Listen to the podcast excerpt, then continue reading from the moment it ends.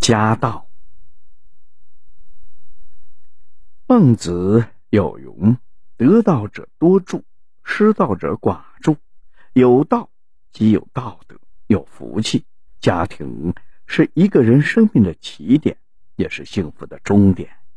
夫妻有和，父母有育，子女有孝，是一个家庭最大的福报。夫妻有和，有人说，最好的夫妻关系是遇事不责备。”千年修来的夫妻姻缘，若是用来发泄负面的情绪，未免过于浪费。所谓夫妻，不应该是互相利用的敌对关系，更不可以用筹码模糊爱，用物质衡量感情。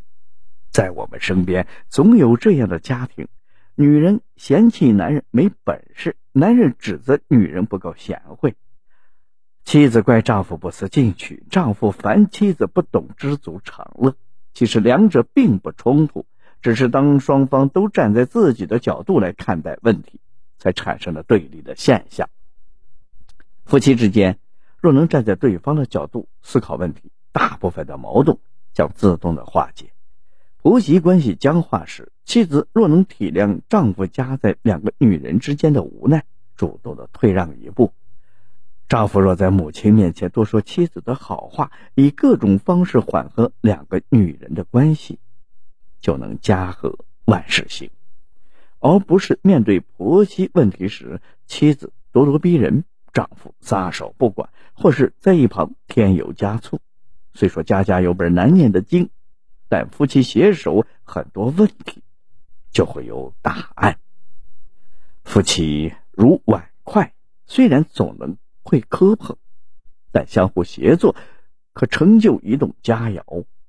夫妻如和弦，虽然彼此独立，但相互配合可创造一段优美的旋律。古人云：“阴阳和合后欲则嫁，夫妇和而后家道成。”夫妻和睦，万事有商量，遇事不责备。就是一个家庭最好的风水，正如《生星杂言》所讲：“内睦者家道昌，外睦者人事济。”父母有欲，意见有容，父用不欲，失其道也。为人父母，生而不养不教，是一种罪业。自私的父母总会认为孩子是自己的。如何管教，甚至如何处理，都是自己的事情，与他人无关。殊不知，孩子不仅是一个家庭的，更是社会和国家的。品学兼优的孩子是一个国家的栋梁，而无法无天的孩子是社会的毒瘤。父母是孩子的启蒙老师，不可忽视自身对孩子潜移默化的影响。生活中，有的父母要求孩子多看书。自己却拿起手机玩的不亦乐乎，有的父母教孩子要讲文明、懂礼貌，自己却对别人粗口成章。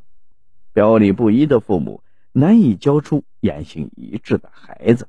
最好的家庭教育是父母的德行感化。所谓教育方式出了问题，问题往往不是在方式本身，而是在父母的身上。《后汉书》有云：“以身教者从。”以言教者论，身教永远比言教更有高效。